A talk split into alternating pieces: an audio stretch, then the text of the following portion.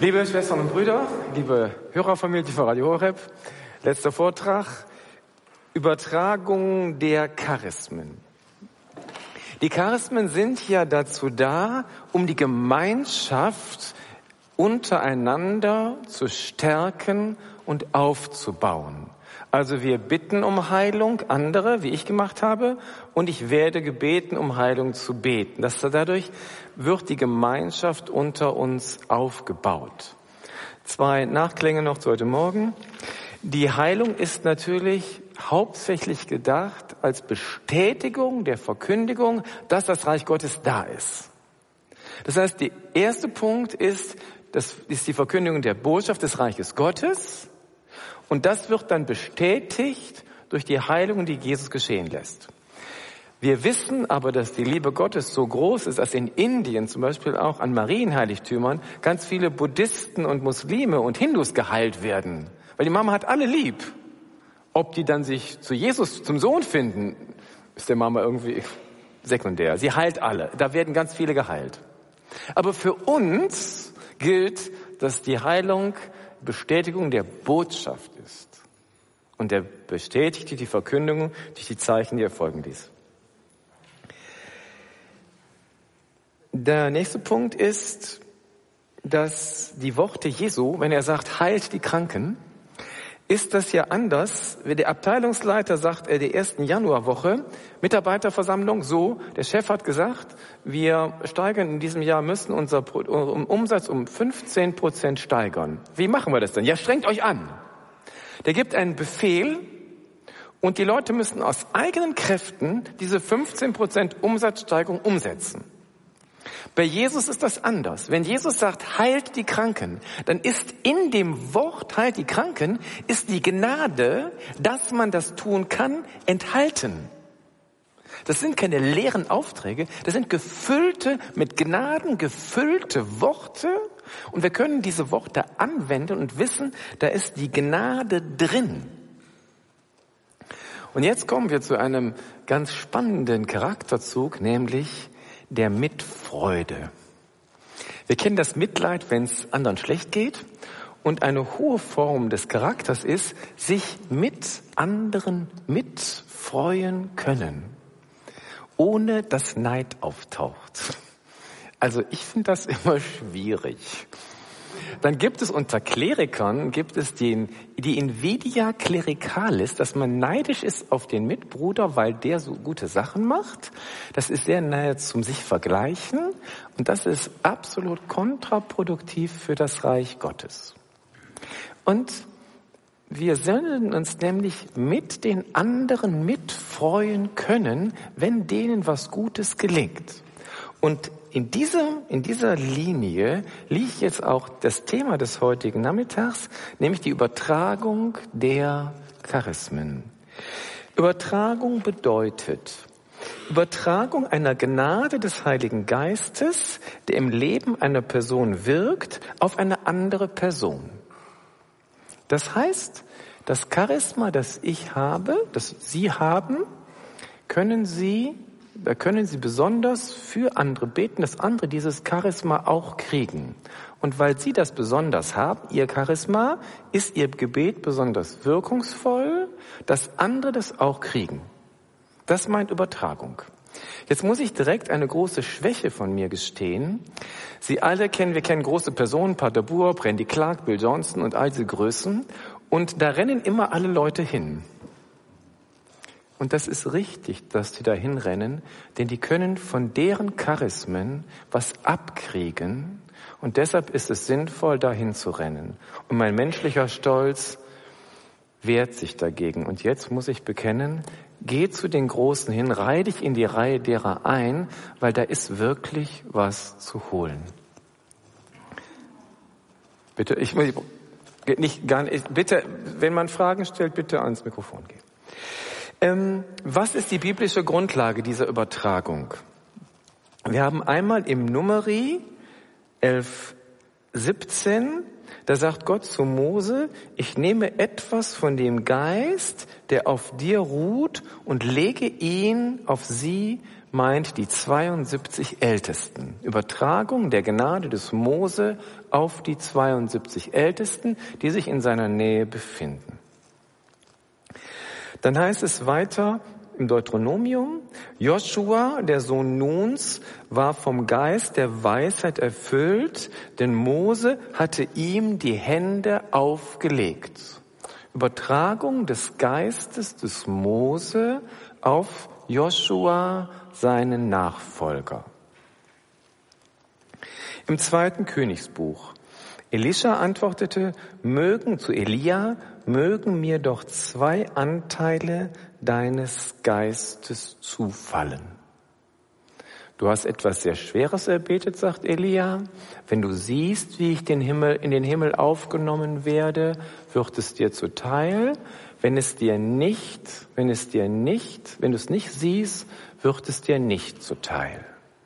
Das heißt, auch hier sind jetzt mehrere Beispiele, wie von einem Geistträger, der Geist, den die Charismen, der Geist, den er hat, auf andere übertragen wird.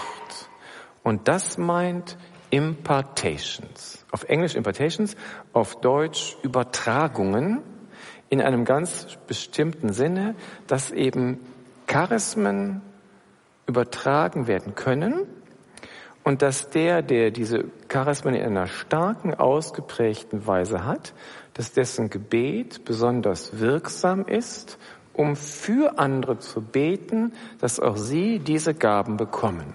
Und heute Abend werden wir, wenn wir Priester beten, werden wir versuchen, priesterlich und mit den Geistesgaben, die wir haben, aber ich glaube mehr priesterlich als Geistesgaben, werden wir, versuchen, werden wir für sie beten um den Heiligen Geist.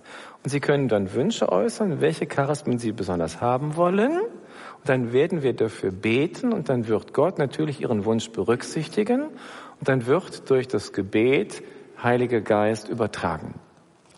Das heißt natürlich für jeden dann, dass er sich selber trotzdem, trotz aller Übertragung von einem auf den anderen, liegt es natürlich primär in der, in der Verantwortung des Einzelnen, dass dann diese Gaben entwickelt werden.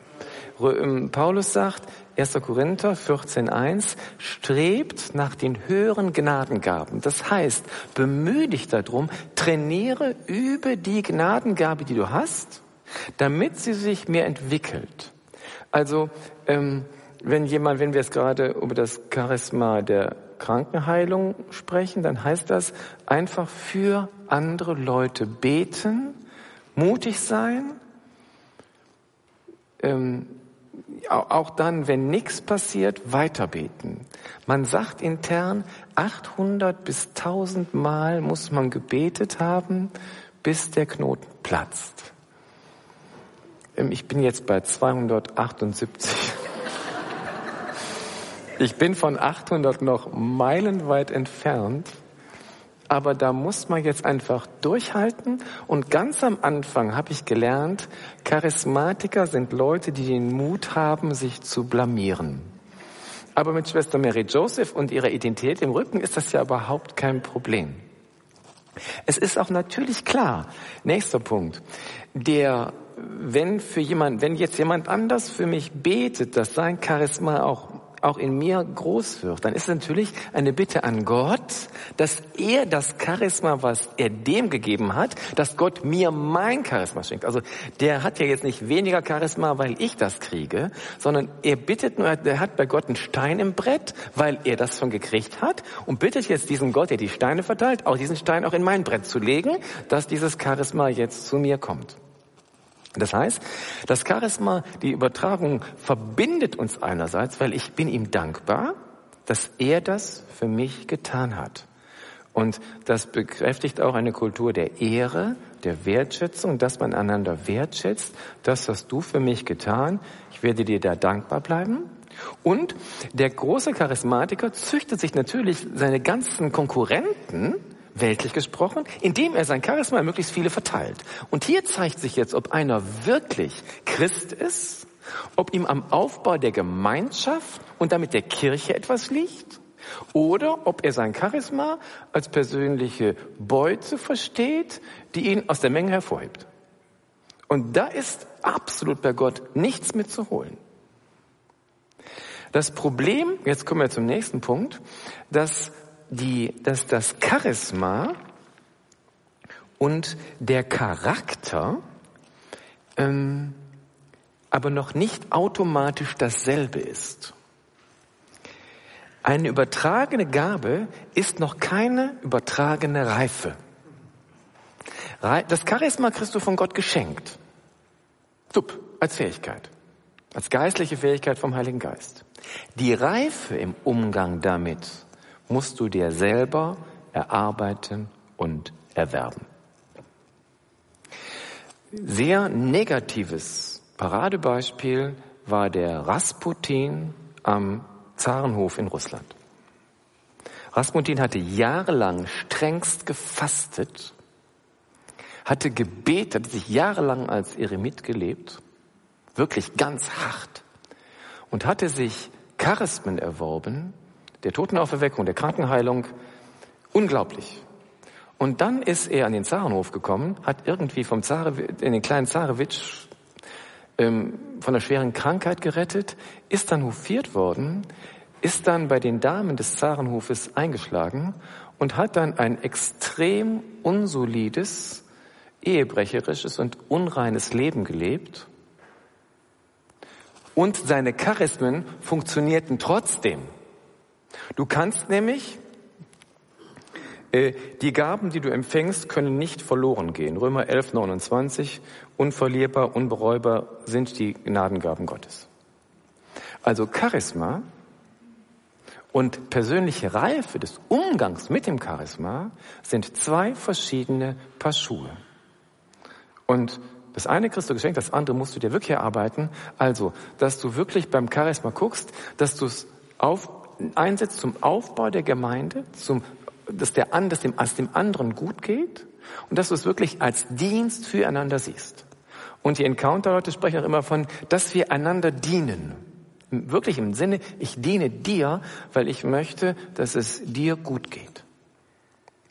Und dass in diesem Sinne Reife wir, wir erarbeiten, wie man damit umgeht, dass ich das Charisma einsetze, dass ich immer wieder frage, Gott, wie soll ich das jetzt einsetzen, dass ich wirklich in dieser Abhängigkeit bleibe und meine Persönlichkeit dadurch gestärkt wird und ich, ich, ich nicht irgendwie abdrehe, hochmütig werde oder unzuverlässig werde, was sonst an, an Gefahren noch möglich ist. Du kannst beten, dass andere empfangen, was du auch empfangen hast. Der nächste, der, die, eine andere Möglichkeit, die ich bei Encounter Ministries gelernt habe, ist, dass ein Charisma nicht nur übertragen werden kann von jemandem, der das Charisma hat, sondern genauso von jemand, der eine, einen, einen Dienst empfangen hat. Die machen das auf Konferenzen öfters so. Beispiel, da ist jemand in einer Konferenz an der Schulter geheilt worden, hat also aktuell eine eine Heilung an der Schulter empfangen, dann kann es durchaus sein, dass die sagen, kommen Sie bitte mal nach vorne. Und Sie haben gerade das, die Gabe der Heilung von Gott empfangen. Der Weg ist jetzt gerade frei. Beten Sie jetzt mal für alle Leute, die im Saal hier die Schulter haben, weil das dann, dass Gott das dann direkt auch gibt. Weil Sie haben ja gerade gekriegt, der Weg ist gerade frei, frei gebetet worden. Sie beten jetzt für alle Leute, die die Schulter haben. Dann muss der arme Kerl nach vorne kommen und betet jetzt für alle, die Schulter haben. Und dann passiert es öfters, dass noch mehrere andere von Schulter geheilt werden. Also die, die Übertragung nicht nur vom Geber des Charisma, sondern auch vom Empfänger des Charismas auf die Menschen, um, den, um das Netzwerk der Christen untereinander zu stärken. Die Übertragungen halten uns natürlich demütig, weil uns bewusst ist, ich verdanke das jemand anderem und ich verdanke das Gott. Das ist nichts, was ich aus mir heraus kann. Das ist auch der Unterschied zum Gesundbeter, die es hier im Raum etliche gibt. Der Gesundbeter hat eine natürliche Fähigkeit, gesund zu beten. Das ist nicht übernatürlich, das ist natürlich. Und das funktioniert auch öfters Wobei wir Christen das sagen, das machen wir nicht, Weil du zahlst hintenrum, wenn du vom Gesundbeter geheilt worden bist, zahlst du immer drauf. Stimmt's? Du zahlst immer drauf. Von daher, also wenn die Heilung erst passiert, wenn die Speckschwachte, die unter der Regenrinne liegt, vom tropfenden Regenwasser durchgetropft worden ist, dann geht die Warze weg. Und ähnliche Sachen. Ich will mich da gar nicht mit beschäftigen. Ich sage nur, gesund beten ist nicht christlich. Und wer heilt, hat auch nicht immer recht. Denn es gibt ganz viele Geschichten sagen aus dem Mittelalter, wo jemand dem Teufel seine Seele verspricht für Geld, für Ansehen, für alles Mögliche. Und du hast den Erfolg, nur der kommt aus der falschen Quelle und letztlich zahlst du drauf. Das heißt, das Charisma schult deine Demut, weil du weißt, es ist immer Gott, der heilt. Und auch wenn die Gabe nicht verloren gehen kann, Du hast nie eine Garantie, dass etwas passiert. Niemals, weil es ist immer ein souveränes Wirken Gottes durch den Menschen. Und wenn eine Manifestation des Geistes stattgefunden hat, ist das noch keine Bestätigung, dass eine Übertragung stattgefunden hat, sondern die Früchte des Heiligen Geistes sind letztlich der Beweis dafür. Also wenn man jetzt jemand ganz doll an zu zittern fängt oder einfach umfällt oder irgendeine spektakuläre Manifestation des Geistes sich zeigt, muss das noch kein sicheres Ergebnis sein, dass das Ganze echt ist, sondern Glaube, Hoffnung, Liebe, Sanftmut, Frieden, ähm, Gelassenheit, all diese Dinge, die Früchte des Heiligen Geistes, darauf kommt es letztlich an. Ja. Ähm, letzter Punkt. Bei der Übertragung. Wenn wir heute Abend für Sie beten, wenn Sie füreinander um den Heiligen Geist beten, was ja auch passieren kann. Es kann ja jeder von Ihnen jemand anders fragen, bete für mich um den Heiligen Geist. Dann ist es wichtig, dass wir uns bewusst machen, dass, der, dass, der, dass Gott diese, diese Übertragung, dieses Erfülltsein mit dem Heiligen Geist mehr wünscht als wir. Ich möchte das einfach für uns vergleichen. Was ist der Unterschied zwischen einem Wasser holen, hochziehen aus dem Brunnen und einer Druckbetankung bei der Formel 1? Wenn du aus dem Brunnen Wasser ziehst, musst du das Seil runterlassen, ziehst den Eimer hoch und ziehst und ziehst und ziehst und ziehst. Und wenn du gerade mal niest und loslässt, fällt der Eimer wieder runter. Das passiert gar nichts. Das heißt, das, das, das Holen des Ergebnisses ist anstrengend und hängt von deiner Muskelkraft ab.